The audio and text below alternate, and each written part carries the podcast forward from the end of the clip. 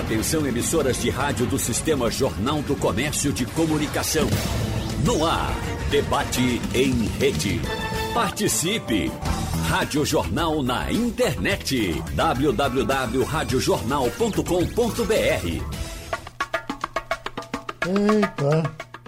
Vamos logo fazer uma limpeza aqui na mesa de coisas importantes, porque uh, Evaldo Costa me trouxe um livro de doutor Reinaldo de Oliveira, do Bisturi ao Palco. Você sabe que ele, além de ser um ator importante, um orador da melhor qualidade, uh, quem precisou dos serviços de doutor Reinaldo como médico admirou porque ele foi cirurgião a vida inteira e eu conversando com anestesistas, com amigos que entendem disso, disse que ele tinha uma, uma qualidade rara nos médicos, que era, era operar com as duas mãos. Ele era ambi, ambidestro, no caso de mão, a gente fala de sempre de pé, o pessoal do futebol.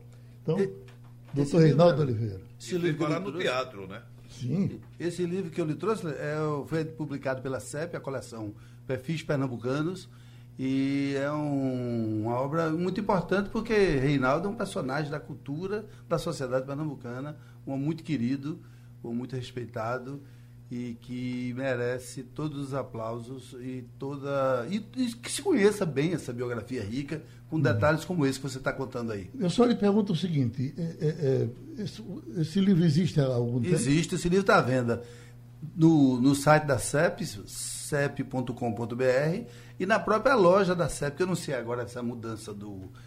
Mas estava aberta até pouco tempo uma loja da CEP. No próprio prédio aqui No próprio prédio, na rua Coelho Leite, 530, em Santa Mara. Mas, Perto atual... do Sesc, né? Exatamente. Agora, como tem essas questões da restrições recentes, novas restrições, eu não sei se não está funcionando. Mas, de qualquer forma, se compra pela internet no www.cep.com.br. E nosso Lenivaldo traz aqui o clássico, o jornal clássico. É, Cacareco Imortal, Imortal, Cacareco foi o nome da seleção pernambucana, não é isso? É, esse foi um tabloide que nós fizemos, faz um ano. É, faz um ano que a, a, a Cacareco completou 60 anos, porque a Cacareco, você deve estar lembrado, ou conhece, ela representou o Brasil num campeonato sul-americano extra em Guayaquil, no Equador. Isso em 1959, é, do fim do ano para o início de 60. E foi, e, e, então nós é, resolvemos rememorar essa, essa história e contar que muito pernambucano não conhece, muita gente, a, nova geração, claro, não tem a obrigação de conhecer, e a, as pessoas da época relembrar esse negócio. Então nós procuramos é, contar toda a epopeia da seleção cacareca, que emendou com o Campeonato Brasileiro de 1960, onde, no qual a seleção pernambucana conseguiu uma épica vitória de 4 a 2 sobre o selecionado paulista, com Pelé, com Gilmar, com Zito, é, é, Pepe, todo aquele pessoal que tinha sido campeão do, campeão do mundo em 1958. Então, toda essa história está contada. É, eu, eu, cheguei a distribuir, a distribuição gratuita, é claro, distribuir uma, uma porção de jornais São todo, mas veio a, a pandemia e atrapalhou. Mas, mas, mesmo assim continuei distribuindo, não nos estádios, como eu pretendia, mas em restaurantes onde uh, frequentava gente de, de futebol, essa coisa toda, e graças a Deus fez sucesso. Eu você tem um site de, de, de, futebol onde você bota muita notícia esportiva, né? É, é eu, eu, eu, tenho, eu, eu tenho um blog blog de lenivaldoaragão.com.br. De Lenivaldo Aragão. De, de Lenivaldo Aragão. Uhum. Tem que ter o, de, de, o, o, o, o Di, né? É, o Di. De lenivaldoaragão.com.br. É porque eu não, eu não falo, eu vou, eu vou falar com, com, o Geraldo, vou falar com o Evaldo, eu falo com o Evaldo, com o Geraldo, então é, é, é, é o blog de Lenivaldo. E tem o Facebook também, Lenivaldo Moraes Aragão, essa coisa toda, que eu conto essas histórias. Eu, veja só, o, o, Geraldo, é, é, eu conto muita história, me chamam de historiador, não sou historiador, sou contador de história. E, e principalmente eu, eu primo pelo lado engraçado, pelo lado curioso, que, que os caras uh, terminam soltando uma gargalhada como a, a história de Castelo da Pitu, porque essas histórias aconteceram. Uhum. É, às vezes a pessoa é, é, aumenta, muitas eu presenciei, outras as pessoas no, no presenciei, mas as pessoas me contavam, olha, aconteceu isso assim, eu estava com fulano, principalmente jogador. E eu, eu faço eu faço questão de preservar, porque daqui a pouco as pessoas vão Sim. morrendo e não, tem, não reconta esse negócio todo, e a história fica, como a história de, de da, da, da, é, do Caixara. Caixara, o, o Náutico estava hospedado no grande hotel, para uma decisão com o esporte, não, não tempo que o grande hotel era, hoje é um, é, o, é um órgão da justiça, né, uhum. do, do tribunal. E tinha Mozão cearense, que fez época, até pouco tempo, ele era considerado o maior jogador do Ceará, até da época do Ceará. E Mozart foi, foi, fez sucesso na seleção cearense, foi contratado pelo Náutico, depois foi jogar no Fluminense, né? Uhum. E ele gostava, gostava muito de entrevista, era jogador, e, e combinaram com o Caissara para fazer uma entrevista com ele, fazer um, passar um trote, né? E Caissara combinou com a, com a telefonista do hotel para ligar para ele, sabe tudo.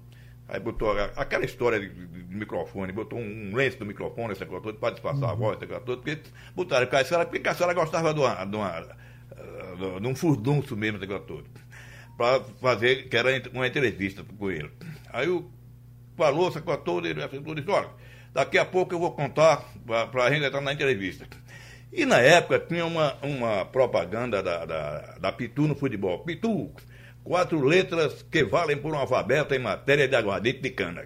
Uhum. E ao mesmo tempo é, fazia sucesso a, a, a, canção Adeus, Adeus, Adeus, cinco letras que choram, sei lá tudo. E, o, e, a, a, turma de, de, barraca de cana, sei lá tudo. Bota aí uma, aí a, as quatro letras que choram, sei lá tudo, que é a, a, a pitu, sei lá tudo. Então, Caissara começou a. Atenção, vou lá, mudando a voz, né, vou começar a contar. Um, dois, três. Pitu. Aí, cadê a sair a propaganda? Quatro letras que invocam por alfabeto. Daqui a pouco, aí, Pitu. E o pessoal já sorrindo, cantando. Apelou, Pitu. Quatro letras que choram, esse tudo. E acabou essa entrevista. Escutem, é, vê que coincidência Há pouco passou por aqui, eh, eh, Evaldo, uh, o Guto me trazendo um livro meu para autografar. E aqui o bilhetezinho. Alguém escreveu isso aqui à tarde. Boa tarde, Geraldo. Vamos presentear a esposa Luci Barbosa e a filha Cristiane de Barbosa Filho. Uh, o comentarista que veio do norte para agradar o Brasil inteiro, vamos presentear com o seu livro.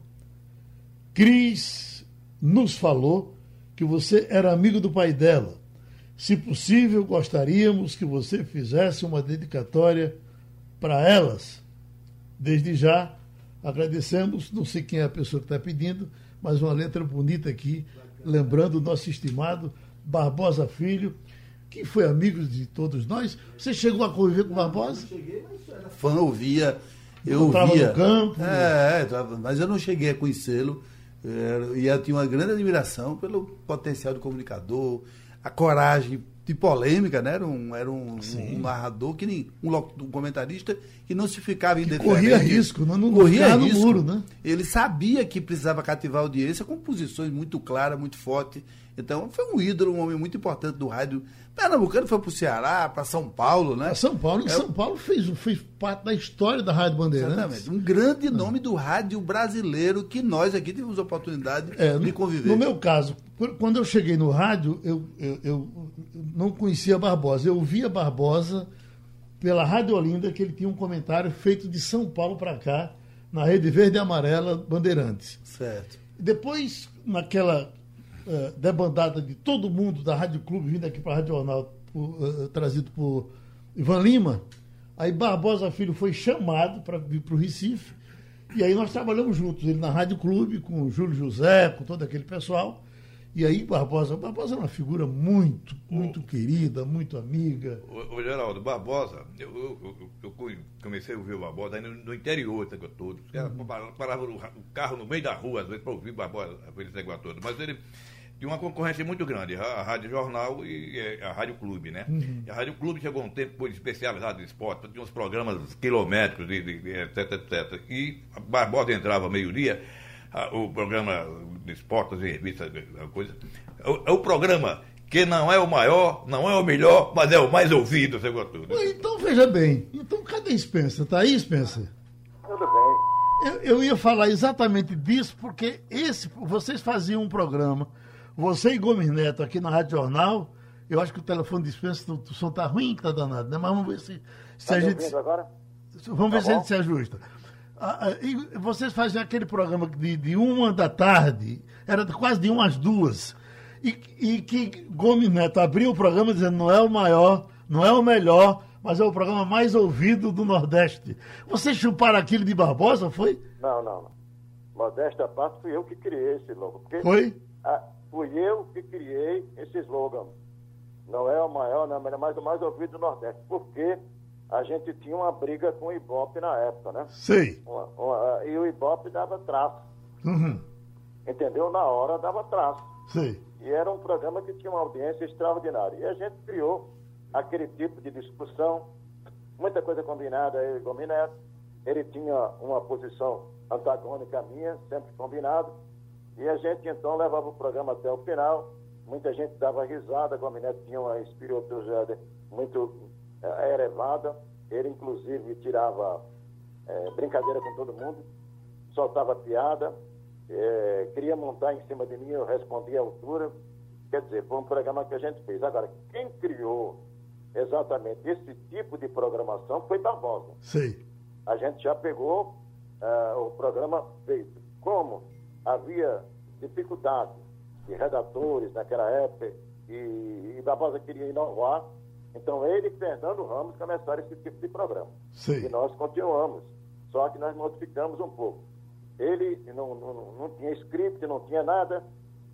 Ele não falando sobre não, não, vai jogar, vai jogar contra a Ponte Preta, tem possibilidade de vencer ou não, a Ponte Preta está em crise, essa coisa toda. E Fernando Ramos entrava na discussão. Eu e Gomes Neto, a gente criou muita, muita coisa diferente, né?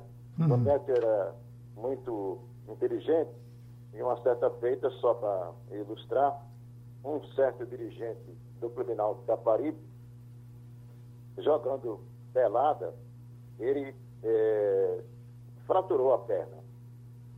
É o pé. Teve um problema no pé. Estava com o pé quebrado. Aí eu disse, fulano de tal não pôde comparecer porque está com o pé quebrado. Aí Gomes Neto disse, não é novidade não, porque eu sempre vi ele com o pé quebrado.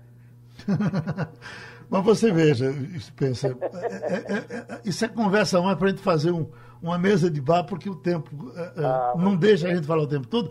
Mas uma homenagem que a gente tem que prestar a Gomes Neto, você foi o amigo dele, muito ligado a ele o tempo todo. É, é, é, agora, e ele também foi seu diretor e meu diretor. Eu não sei se você teve, mas eu tive 500 diretores, porque eu passei por quase todas as rádios, mas o melhor diretor destacado, disparado, que eu tive foi Gomes Neto. Um gentleman, né, rapaz? Ele sabia tratar, respeitava. Aliás, eu quero dizer a vocês o seguinte, que eu conheci Geraldo Freire ainda garoto. Eu estava na Rádio Olinda e ele estava colaborando com o programa de Hermes de Melo. Hermes de Melo. Agora eu me lembro que você tinha um gravador enorme que você levava na cabeça. Sim. Como é que é o negócio do gravador? na época, tinha um gravador Revere, né? É? Sim. E você levava para fazer entrevista com os presidentes de sindicato. Uhum. Foi quando eu conheci você. Depois, então, eh, na Rádio Jornal do Comércio, nós fizemos boa amizade. E você trabalhava também na TV. Enfim, sempre foi uma pessoa muito inteligente, muito versátil, gostava de futebol. Inicialmente você não tinha enveredado pelo futebol, depois en- enveredou pelo futebol, é um grande comunicador, o maior comunicador do Norte e Nordeste do Brasil, eh, decantado em prosa e verso. Para mim, é uma satisfação enorme participar do seu programa. Tá Porque- certo, Spencer. Um abraço para tu. Agora, eu tinha separado aqui, para gente começar a nossa conversa, um jogador importante de cada time. E ia pedir para vocês, do- dos nossos times grandes, para a gente esquentar a memória do torcedor. Eu queria, por gentileza, pedir a. a Evaldo Costa. Você- como é que eu posso esquecer do seu nome? Você aqui na minha frente. Pedir a Evaldo Costa que falasse de Terto. Maria. Terto, jogador do Santa Cruz. Até- A, a já- torcida do Santa Cruz ainda reconhece Terto como um jogador extraordinário que fez história aqui?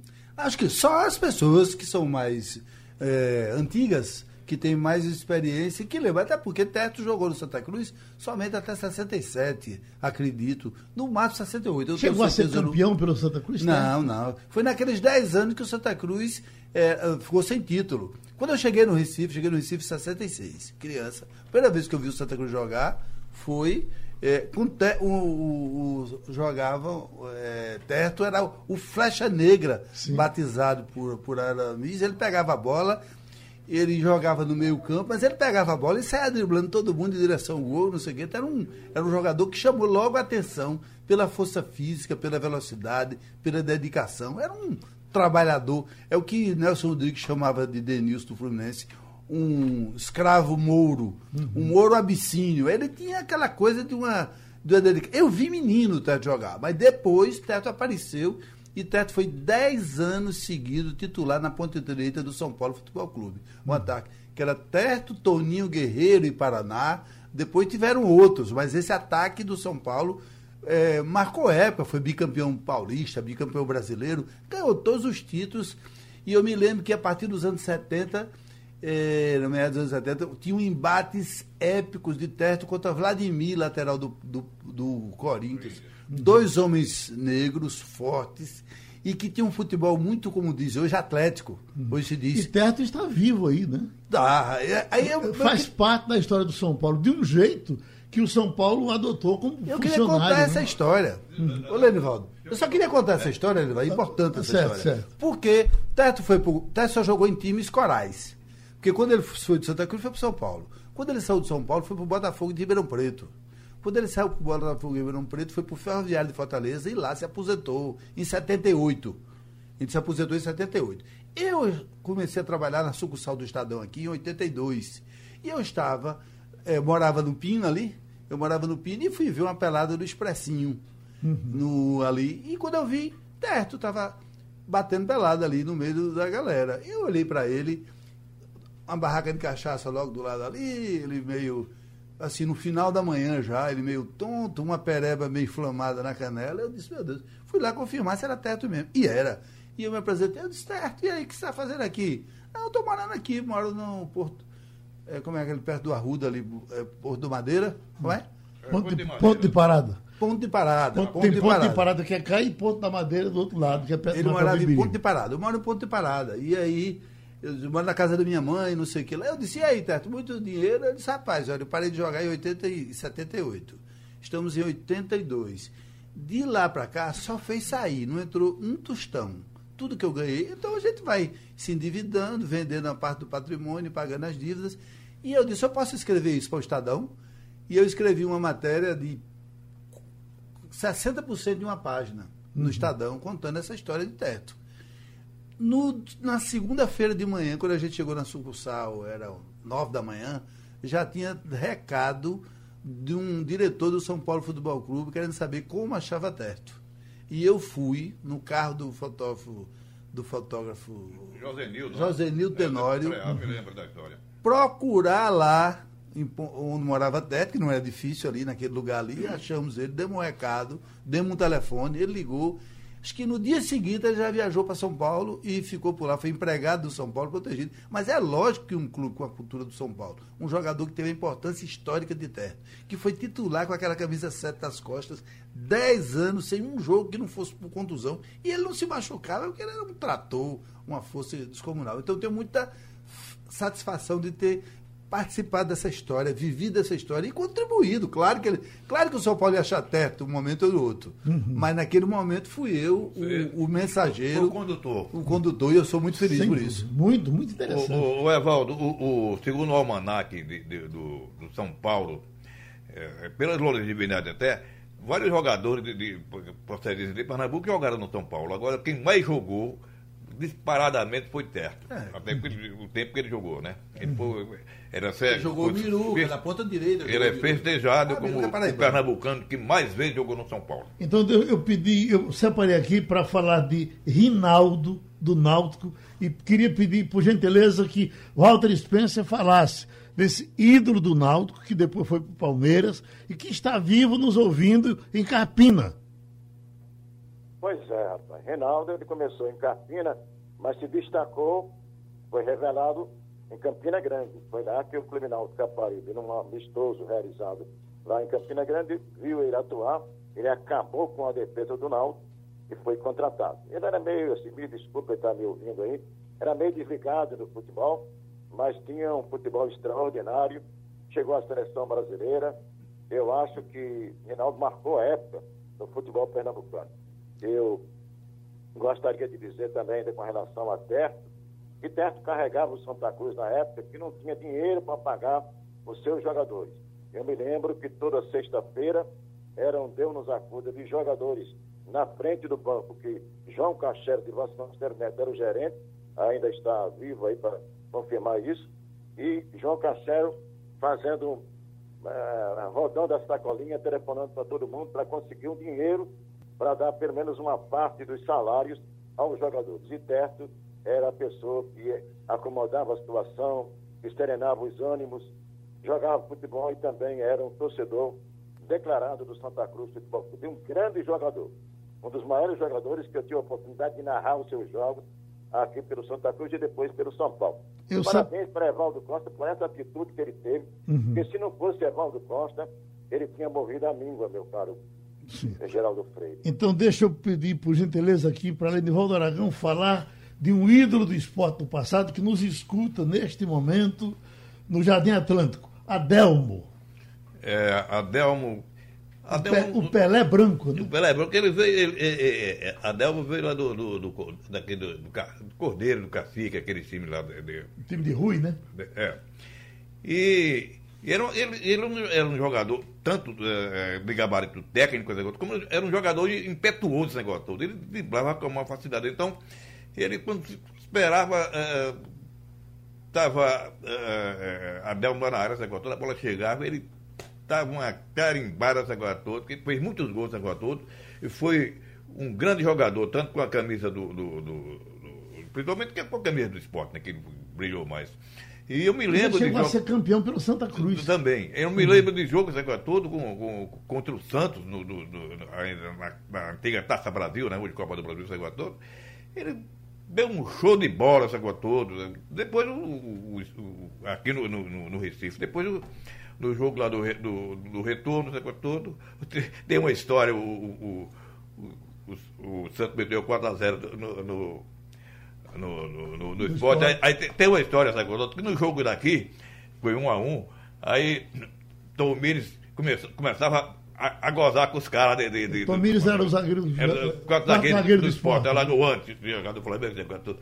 Aí no jogo, no, quando foi no jogo no, na, na, na volta, o Santos veio para cima para esse negócio todo. Aí Nezinho, que, que era lateral esquerdo, aí Domingos, Nezinho, me ajuda, Nezinho. Aí Domingos tu devia, tu fosse escolhambar os homens lá, agora, agora tu resolve, né, Isso é a história contada pelos boleiros, agora uhum. tudo. O que a Del me disse sobre esse jogo foi o seguinte, que aqui realmente foi um negócio extraordinário, mas que foi um, um de uma, uma, uma levaram de forma muito desorganizada. Viajaram no avião da FAB, aquele que você tudo de, de lado. Quase não dormiu de noite. É, exatamente. Para pegar o, o Santos no dia seguinte. É, aí é, foi uma tragédia. Foi sem condição, sem coisa. Lenivaldo quer dar um recado para uh, eh, Rinaldo, que nos escuta em Carpina. Qual é o recado, Lenivaldo?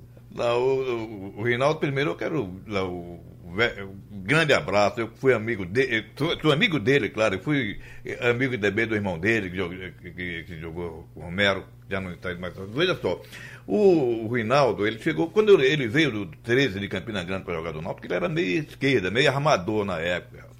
E tinha vindo, tinha chegado Ivan, que era ponta esquerda, é, tinha saído do juvenil do Palmeiras, batalha de de Base. Do, hein? Ivan Brondi. Ivan Brondi, Ivan Brondi.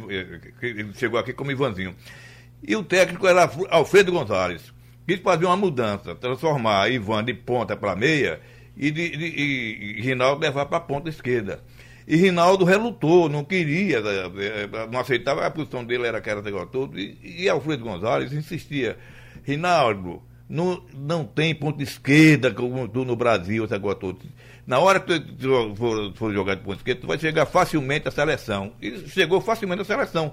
Tanto que ele saiu do Náutico com no, menos de um mês para o Palmeiras, já estava na seleção brasileira, né? Estreou numa, numa competição contra a Inglaterra, fez dois gols, negócio todo e tal, e se, se, consagrou. Mas ele, ele relutou, e como Ivan também não queria mudar de posição, né? Mas terminaram aceitando.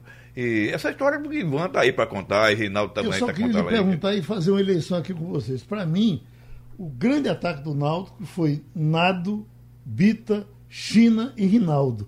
Eu acho que pegou depois o Nado Bita Nindilala, porque é, é, sonoramente fica melhor. Mas é, é, o ponta de esquerda Rinaldo foi uma coisa extraordinária. Praticamente chegou na seleção brasileira saindo daqui, né? O que era muito raro, né? Aqui. É. Lenivaldo. É, aqui teve, quer dizer, jogador pernambucano para ir para a seleção direto, só teve o primeiro, que foi Nado, mas você quando ia para a seleção já não voltava para o clube, né? Já não voltava. Então, e Nado desse mesmo ataque. Então, acho que esse ataque que Nado, Bita e Nini Lala se diz que o time do Hexa, o ataque do Hexa era nada de Lala. E deve ter sido dois anos, uhum. no máximo. Porque depois ainda veio o Miruca, que foi que foi penta. Uhum. Então era mudar. Mas é por causa da sonoridade. Você tem razão. A sonoridade, a sonoridade. O ataque das quatro letras. O ataque das quatro letras, é. Aí fica. E é outra coisa que é muito comum. Você vê, a seleção brasileira de 58, campeão do mundo de 58, todo mundo disse. Foi Gilmar, Djalma Santos e vai em frente. Só que essa escalação, essa escalação só funcionou em um único jogo, que foi o último. Em todas as partidas anteriores, o lateral direito titular era Dessordi. É uhum. Claro que Gilmar, Djalma Santos, Beline, Orlando e Nilton Santos soa muito melhor e é muito mais fácil de decorar que um meio campo começado por uma escalação começada por Dessordi. Quer falar disso, Spencer? Nós fazer um complemento em relação àquele jogo do Esporte Clube Esporte não tinha dinheiro na época para pagar a passagem daqui de avião, e quem pagava a passagem eram os clubes, e Rubens Moreira arranjou um avião da FAB. Os jogadores foram sentados, aqueles aviões de transporte militar, e chegaram inclusive com algumas hematomas na coxa, porque um junto do outro. Foi 7 a 2, se não me engano, o resultado. Eu transmiti esse jogo.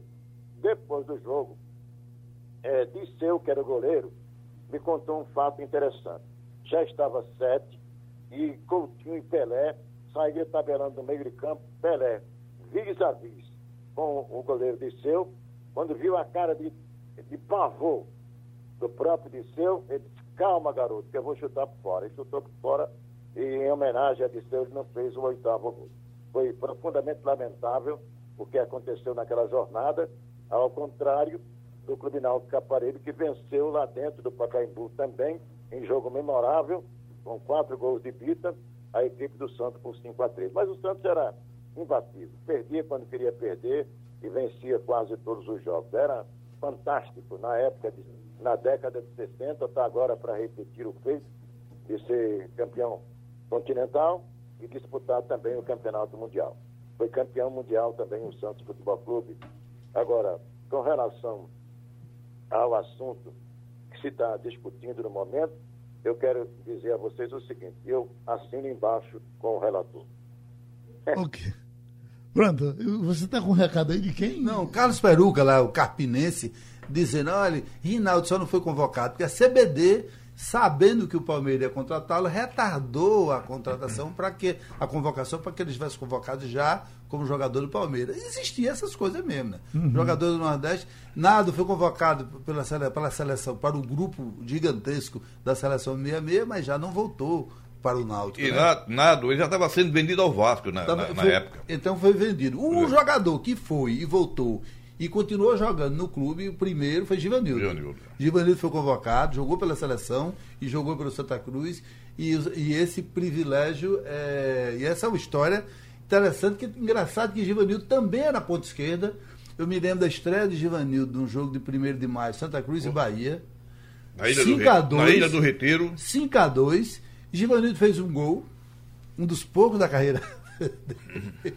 e depois quando, com o sucesso de Rivelino como falso ponto esquerda na seleção, Givanildo foi seduzido por Duque a, a ser é, mais meia e acabou virando volante, né? Outra coisa interessante é essa história do treinador mudar a posição do jogador, que é muito interessante. Tem jogador que quer jogar numa posição porque acha bonito, mas que tem atributos e, e, e categoria, ou, ou, vamos dizer, que se adapta melhor em outra posição, né? E esse é. cara é o caso de Ivanildo, que saiu de ponta esquerda para terminar como volante. Quem mudou foi Duque, né? Foi Duque, exatamente. É. Duque, Duque viu que é, o 4-2-4 tinha morrido, que era preciso. E, e Givanildo tinha aquele pulmão de que se pedia para o volante daquele tempo, que era um volante só. Hoje tem time que joga com três volantes. Uhum. Naquele é. tempo era um só que ficava fazendo todo o primeiro combate no lado do campo todo. Então o cara tinha que ter muito pulmão. E, segundo, e ainda, ainda armava jogo também. E segundo, né? era ele que começava todas as jogadas, né? O, era o volante que recebia, tocava recebia. E toda vez que alguém tivesse apertado, sem saber o que fazer com a bola, com marcação, podia olhar que o Givanildo, o, o, o volante, o bom volante, estava chegando para desafogar. Então é muito interessante essa coisa de ter visto. Eu estou vendo agora que o treinador do aquele o treinador do Palmeiras o português? É, é, mudou a posição do jogador. Mas daqui a pouco eu lembro. Mudou a posição de um jogador que está fazendo sucesso aí numa nova posição. Daqui a pouco eu lembro. Mas eu sei que que é, é, hoje acontece muito. E é importante que o treinador tenha esse olhar e o jogador esteja aberto a ser convencido que é legal ser centroavante. Eu acho que todo mundo quer ser centroavante. Diga aí o melhor ataque que você viu do Santa Cruz, com aquele ataque que, ah, diz, que diz os quatro nomes na frente. Era Fumanchu, é, Nunes, que era terceiro reserva, acabou ficando titular, porque quando, quando esse ataque, aqueles, aquele time do Santa Cruz, que foi terceiro colocado no Campeonato Brasileiro, e que vinha crescendo desde 71, que fez um grande campeonato de 73 que aquela foto talvez que você está com com Pelé, uhum. talvez tenha sido naquele jogo de 1973 que o Santa Cruz botou 3 a 0 no Santos aqui é, no Arruda. Então era uma, a, a, o titular era Ramon, Sim. era era era Fumanchu, Ramon, Orvoinen, O Nunes e Pio. E tem que ter pessoa, tudo. O, o, o Evaldo Geraldo, falando naquele time de falando em Pio, aquele, aquele time do Santa Cruz de 75, terceiro colocado, precisamente, Pio disse que depois, conversando com, com os jogadores do dia nacional, pelas, pelas andanças do futebol, o Internacional estava subindo pelas paredes, todo, estava tremendo esse negócio todo, para não pegar o Santa, o Santa Cruz porque o, o, o Internacional, segundo Pio, os jogadores, tinham certeza que o jogo ia ser aqui no, no, no Arruda, era um jogo para o negócio todo, e eles iam perder o jogo esse negócio todo, porque é, considerava o, na época o Santa Cruz o melhor time do Campeonato Brasileiro esse negócio todo. E houve aquela história, o Santa Cruz perdeu aqui para, para o Cruzeiro, né, teve aquele... A falha de Lula Pereira. Lula Pereira, esse negócio todo. Lula Pereira ainda, ainda é, depois questionar tudo tempo pensou em fazer uma falta, mas se fizesse uma falta. Era a falta tática que chama hoje. É, é, a falta tática. Você ganha um cartão amarelo para. Se fizesse uma falta, aí o Santa Cruz levasse o gol da falta, e todo mundo ia cair em cima dele, não sei o quê. Ele, mas era um time, viu, Geraldo, que além de tudo, era um time que era formado por jogadores que tinham uma grande compreensão do jogo. Você uhum. vê que desse time saíram vários técnicos. Levi Coupe, o próprio Givanildo. É, o próprio Lula Pereira. Lula. O próprio Lula Pereira. Então, não era um time qualquer, era um time que tinha, que dominava os fundamentos técnicos, era um time que tinha era um time bem formado, um time que já vinha jogando junto há um tempo relativamente grande. E, além de tudo, era um time formado por jogadores que tinham uma compreensão muito tática, estratégica é, do futebol, que contribuía com o treinador. Tanto é verdade que vários, Luciano Veloso, vários jogadores daquele grupo. Deixa eu perguntar a Spencer, porque Luiz Cavalcante tinha um ataque do esporte na ponta da língua, que falava em, em gel, parece que era naninho, não sei o quê. Era traçaia. Foi esse mesmo ataque histórico do esporte? Foi, Spencer? É, traçaia, Naninho, não é? que era o centroavante. Sim. É, soca e gel. Traçaia, Naninho, Soca e Gel. É, não, Traçaia, Naninho, Gringo, Soca e Gel. Ah, sim. Ah, eram cinco no ataque daqui dentro? Gringo era um o centroavante, hum. que arrasou no Rio Grande do Sul. Chegou lá no Rio Grande do Sul e jogando pela seleção pernambucana, a seleção pernambucana tinha perdido o primeiro jogo, não, venceu o primeiro jogo aqui em Pernambuco, perdeu o segundo e no terceiro, a imprensa toda do Rio Grande do Sul dizendo que Cavalcante permitiu esse jogo. dizendo que era Pavas Contada, que era 5 a 0 e tal. Numa noite memorável, eles venceram por 2 a 1 a Seleção Pernambucana desclassificou o Rio Grande do Sul e terminou disputando o campeonato com São Paulo. Agora, quero dizer que no Santa Cruz Futebol Clube, o time que me encantou, eu era jovem ainda, mas já estava na crônica esportiva, Lenivaldo trabalhava comigo já na Rádio Clube de Pernambuco, é aquele que tinha Lanzoninho, né? Tinha Marinho, Marini. É, é Rudimar, Fa Faustino e Jorginho, né? Faustino e Jorginho. Se for do supercampeonato, é Lanzoninho, é, Faustino, Rudimar, Rudimar Mituca, Mituca e Jorginho. E Jorginho. É, exatamente. Era um time que me fascinava pelo futebol exuberante que tinha, ganhando títulos, sendo super campeão e vai por aí. Mas Santa Cruz teve sempre bons times de futebol, sempre empolgou a sua torcida. Claro que agora está vivendo essa crise, essa situação financeira que é uma pandemia. Só uma pandemia, essa questão de, de falta de dinheiro não é privilégio do Santa Cruz, nem do Esporte Clube de Recife, nem de Náutico, que está numa situação mais ou menos melhor, mas de todo o Brasil, onde se vê a cada instante a notícia que chega. O próprio adversário do Náutico aí, a Ponte Preta, que está para se classificar, mas, meus senhores, está para se classificar para a primeira divisão, está devendo vários meses.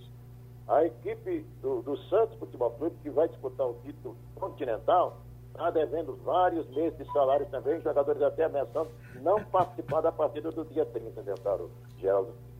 Agora, é impossível a gente falar um debate sobre memória do futebol sem entrar um cartola expressivo como foi Rubem Moreira. Há pouco o Lenivaldo Aragão estava me contando aqui que o Moreira, eh, antes de vir para de ser presidente da federação, morou no Rio de Janeiro, foi comerciante no Rio de Janeiro e eh, acho que por isso ele era tão conhecido no Rio de Janeiro. Eu me lembro, eu estava uma vez no Novo Mundo e ele estava naquele hotel que ele sempre ficava, o Glória. Glória, Glória. Né? Glória. Aí, quando eu chego lá para pegar a carona dele para ir para a CBF, ele disse: não, CBD naquele tempo, né? CBD era. Ele dizia: ele disse, vamos andando, vamos andando, que é para você saber que é Rupo Moreira. É uma, uma, boa andada, viu, Dario? Até Glória para. Ele, ele andando e eu junto, e todo mundo que passava por ele falava com ele. Todo mundo conhecia esse camarada. Porque se fosse hoje que a televisão fica mostrando, mas é. não era assim mas ele era conhecido realmente em todo canto, era uma personalidade de dar gosto. É, ele já conhecia a Avelange, antes de a Avelange entrasse, ser presidente da, da, da CBD, eles já se conheciam. E ele trabalhou muito pra, pra, pra pela eleição de, de, de, de João Avelange, e tal. É, Avelange e Rui Moreira eram, era uma aliança política muito, muito sólida, porque ele era o vice-rei do Nordeste. Uhum. Para a reeleição de, CB, de Avelange na CBD e depois na CBF, o Borel levava nove votos, levava o Nordeste o... empacotado e para entrega. Uma eleição de 22 estados. Eu vou cont... O cara chega com nove votos. Eu vou contar um detalhe a vocês. Em 1966, é, depois de 66 do, do fracasso do, do, Brasil na Inglaterra, é, surgiram vários candidatos à, sucessão de João Avelange, né? Aí Rubem Moreira foi, recebeu uma, uma honraria, várias pessoas esportistas foram condecorados pelo CND, Conselho Nacional de Esportes, e ele me convidou. Ele disse, ó, oh, você quer, o diário permite você já comigo, tem umas matérias matéria para fazer, esse coisa todo? Bora. Eu expliquei, consultei, viajei com ele. A solenidade, esse coisa todo. E ele, Eloy Menezes, general Eloy Menezes, esse coisa todo, que era o presidente do Conselho Nacional de Esportes, já se querendo se candidatar para substituir a Avelange, porque a Avelange foi um fracasso, essa coisa toda, tá, aquela história. Mas ele disse, general, e nós não batemos palma para ele em 58 e, e 62, e, e agora um fracasso, negócio. Aí Menosa Falcão, candidato também, todo o poder de São Paulo, esse negócio todo, e, e outros candidatos. Ele, ele disse, olha, eu ia voltar do Rio de Janeiro e ia voltar para cá. Ele disse, você pode. Eu vou fazer uma, uma viagem aí, você pode comigo? Posso, aguentou, que era, era interesse do jornal. Aí ele foi para, primeiro, São Paulo. Ele foi para São Paulo, aí reunião com Mendonça Falcão. Chegou para Mendonça Falcão, disse, olha, eu, eu não vou. Eu, vou, eu tenho um abaixo assinado para você aqui. Pra, você vai dar a honra de, de abrir esse abaixo assinado esse todo a gente lançando a candidatura de Avelange a, a, a reeleição, que querem fazer uma sacanagem muito grande com ele. A Mendonça Falcão queria e nós não vamos conseguir esse negócio todo. Aí Mendonça Falcão assinou, né? Aí ele saiu com aquilo para uma, uma, uma, reunião no Rio Grande do Sul com o Osni Melo, que era toda cadeira, com a cúpula secretária tal. Aí os caras, todo mundo assinou. Ele saiu para cima e para baixo.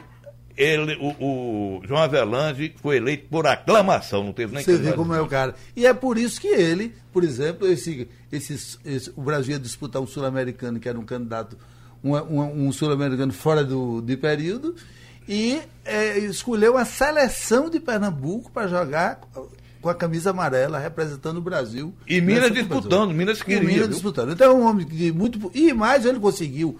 É, Pernambuco C, três times em campeonato, Sim. enfim, ele conseguia tudo porque ele tinha poder, porque ele tinha, ele tinha uma grande amizade com o comando ele era um grande eleitor da CB, CBF. Pernambuco, me parece que depois de, de São Paulo e Rio, era Pernambuco, porque só, só Pernambuco tinha três times é, exatamente, era, de grande expressão. E, você vê, no, a, a, o Minas Gerais não tinha. Não tinha, não é Minas Gerais e a América veio entrar uhum. de, depois. O futebol de Pernambuco, a Bahia nunca teve.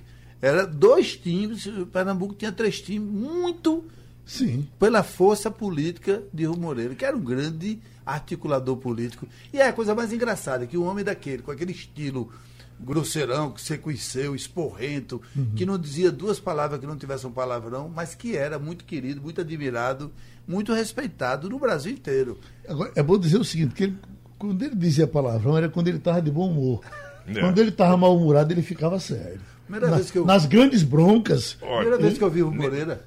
Eu, pessoalmente, só contar essa rapidinho. Primeira vez, eu, eu foca no Jornal do Comércio, Lenival diz assim: olha, vai na, vai na federação perguntar, entrevistar o Moreira sobre esse assunto. Eu cheguei no meio da tarde, tinha ninguém ali, eu experiente no meio da tarde.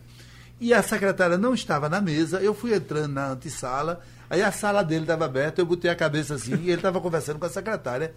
A secretária de Costa tinha entrado para acertar alguma coisa com ele. Era Marinha, né? Marinha, mulher do Mané Amaro. Uhum. E ele estava de frente. Quando ele me viu, aquela minha cabeça assim, com medo danado, você saber, ele disse, o que, é que tu quer, porra?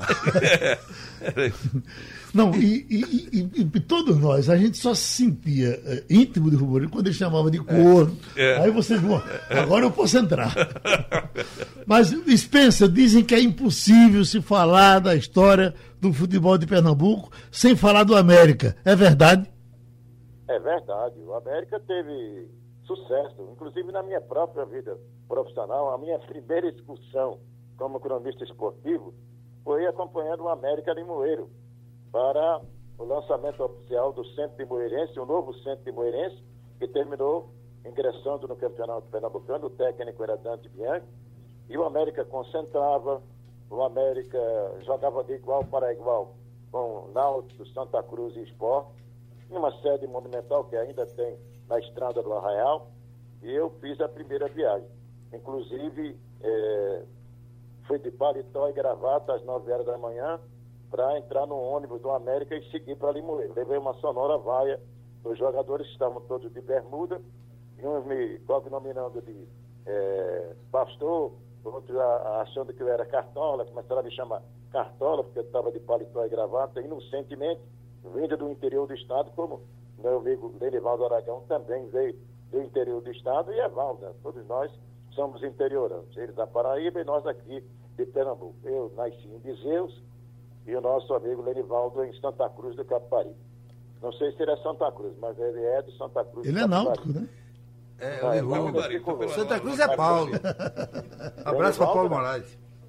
Agora, eu quero dizer a vocês o seguinte: é, com relação ao Rubem Moreira, eu convivi muito tempo com ele, fui assessor da Federação Pernambucana de Futebol de Relações Públicas e Imprensa.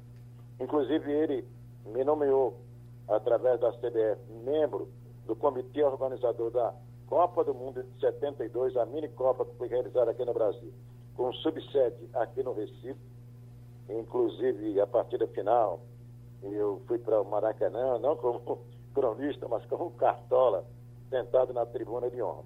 E Rubem Moreira era tão meu amigo que é padrinho do meu filho Fred Cowboy, que é torcedor doente do Santa Cruz, está ouvindo seu programa uhum. E está me comunicando, se você me permite, Geraldo Freire, e os seus ouvintes, professor Marcelo Menezes e Pedro Jorge, são torcedores do Santa Cruz, André, que é torcedor do, do Santa Cruz, os outros são alvirrubros, e Giovanni e Geraldo aqui em Gravatar, todos os dias escuto seu programa com rádio bem alto, desde a da hora da abertura do programa, escuta o debate, escuta também Ralph de Carvalho. Um abraço para o meu amigo Ralph de Carvalho, de longas datas, grande cronista esportivo com audiência extraordinária, Geraldo. Muito bom. Agora, Lenivaldo, você fez a, a, a, o, seu, o, seu, período mais importante no futebol foi quando o pé da conversa, ou não?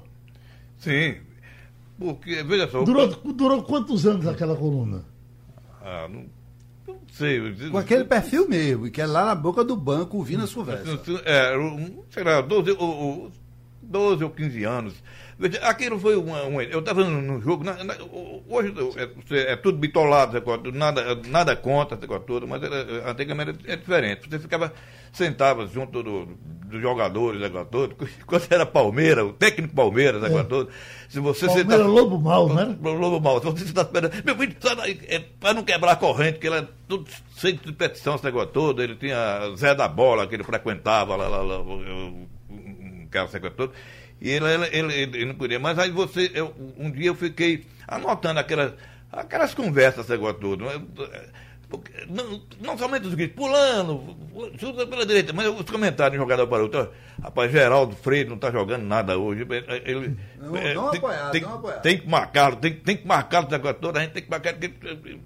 E essa história, comentário, conversa. Aí eu fiz uma matéria para o Jornal do Diário de Pernambuco, na época, e interessante que aí resolvi criar botando na cabeça, no pé da conversa. Aquela história. Rapaz, geral estava no pé da conversa, eu vi esse negócio todo. O jornal achou bom, eu fiquei fazendo. E, e acontece faz, o seguinte, aquilo era uma, era uma. Nessa época o jornal não circulava na segunda-feira, só circulava na terça. Mas na terça-feira, muita gente esperando pela expectativa para ver o que dizia. Muita gente viu o jogo através do pé da conversa. Eu fiz eu, muito tempo. Era eu era fã do pé da conversa, conheci Lenivaldo desde essa época, depois fiquei muito mais fã quando ele trabalhava na placar. Mas hoje o que Lenivaldo fazia, a televisão faz. Porque fica aquele repórter é. com a repórter do lado do banco e diz: olha, o treinador fez isso, sentou, disse não sei o quê. Os treinadores agora não dizem mais palavrão, como naquele tempo que Lenivaldo, Lenivaldo não dizia o que os caras diziam da verdade, não, né? Uhum. Porque era muito palavrão e, e os treinadores não dizem mais, é, como, como o Brandão dizia, Che é, como é que chega? Chega junto, chega junto, ela meteu um pontapé nos caras. Uhum. Hoje não dizem, porque a repórter, o repórter da televisão ficam, ficam no pé da conversa, imitando Enivaldo Aragão. 30, 40 anos depois, ao vivo. Você está vendo a transmissão e o repórter está dizendo. Agora, diga para ele, Renivaldo, que você já como chefão da Placar, você acompanhou o Vassoura daqui de, da Rádio Capibaribe, ali da, da Campina do Barreto, até João Pessoa para jogar contra o Alto Esporte, com um mundo de táxi acompanhando, e você fez acho que quatro páginas da placar e o Vassoura foi história.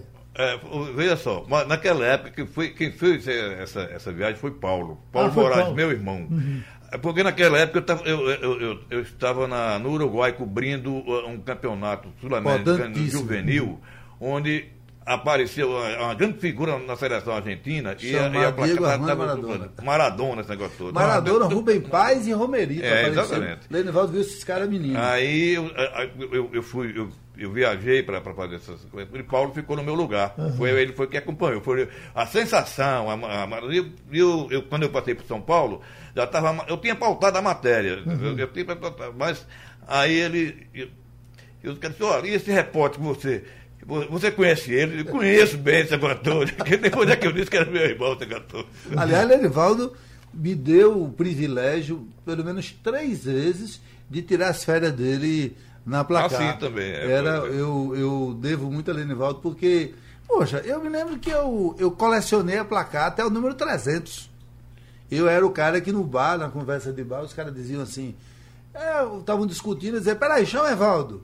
Aí dizia, Evaldo, fulano dizia isso, casava o dinheiro na minha mão, diga quem ganhou, e eu pagava, entendeu? E era isso porque eu, eu era eu lia placar religioso. Eu não tinha dinheiro para comprar, mas eu tinha um amigo que a gente rachava. Ele não fazia questão de ficar com a revista, eu fazia. Então, um dia eu foca no Jornal do Comércio. No outro dia eu li o jornal, que tinha uma matéria minha, pequenininha, tinha uma matéria enorme de Lenivaldo. Eu disse, puxa, como é que tu conseguisse essa matéria, Silva Oliveira? Ele disse, não, Lenivaldo que está trabalhando aqui. Lenivaldo está trabalhando aqui.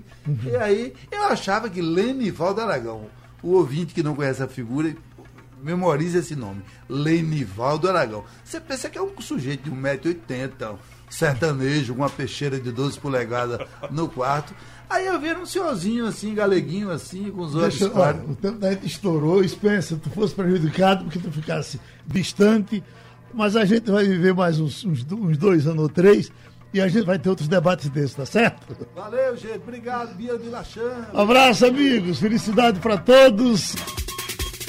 Sugestão ou comentário sobre o programa que você acaba de ouvir, envie para o e-mail ouvinte@radiojornal.com.br ou para o endereço Rua do Lima 250, Santo Amaro, Recife, Pernambuco.